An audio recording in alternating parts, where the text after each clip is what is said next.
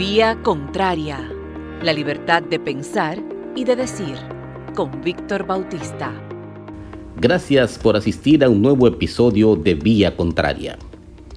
El retorno de los turistas a la República Dominicana para la recuperación del flujo de divisas que tanto necesitamos nunca ocurrirá por generación espontánea, azar o apostando a que el tiempo se lleve consigo al impactante fenómeno sanitario COVID-19, impredecible, incógnito, persistente y desafiante.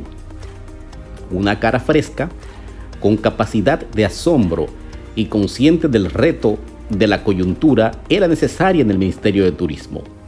Una entidad por años anclada, haciendo lo mismo, sumida en el aburrimiento y con las capacidades creativas disminuidas. Eso, sin embargo, no es suficiente.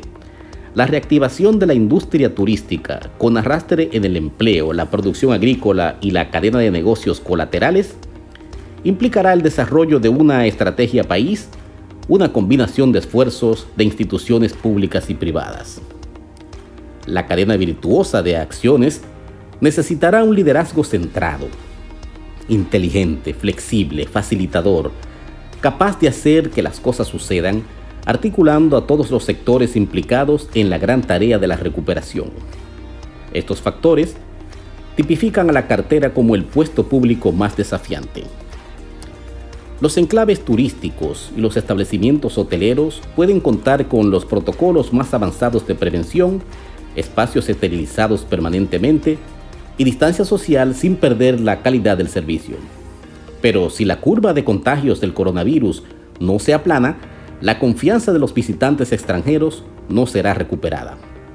Mientras estemos ofreciendo a diario titulares espectaculares sobre muertos y contagios, apuntalando los boletines del pánico en un contexto de tibieza para aplicar medidas restrictivas efectivas y alejamiento social sin detener la producción, seguiremos montados en una bola de nieve. Ser diligente y tocar base con los grandes emisores de turismo ha sido un trabajo oportuno de parte del nuevo ministro desde antes de juramentarse.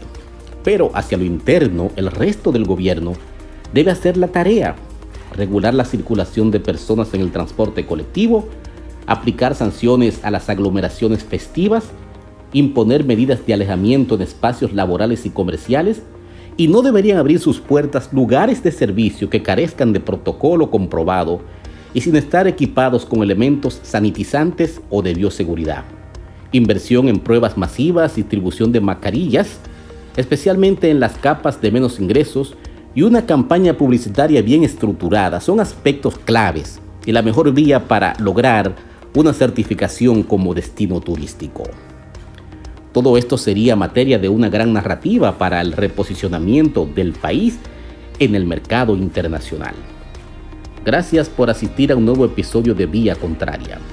Pueden leerme todos los lunes en el periódico El Día, en noticiassn.com, eljacagüero.com, tamborilnews.com y fotonews.do. Además, seguirme en las redes sociales arroba Víctor Bautista. Muchas gracias.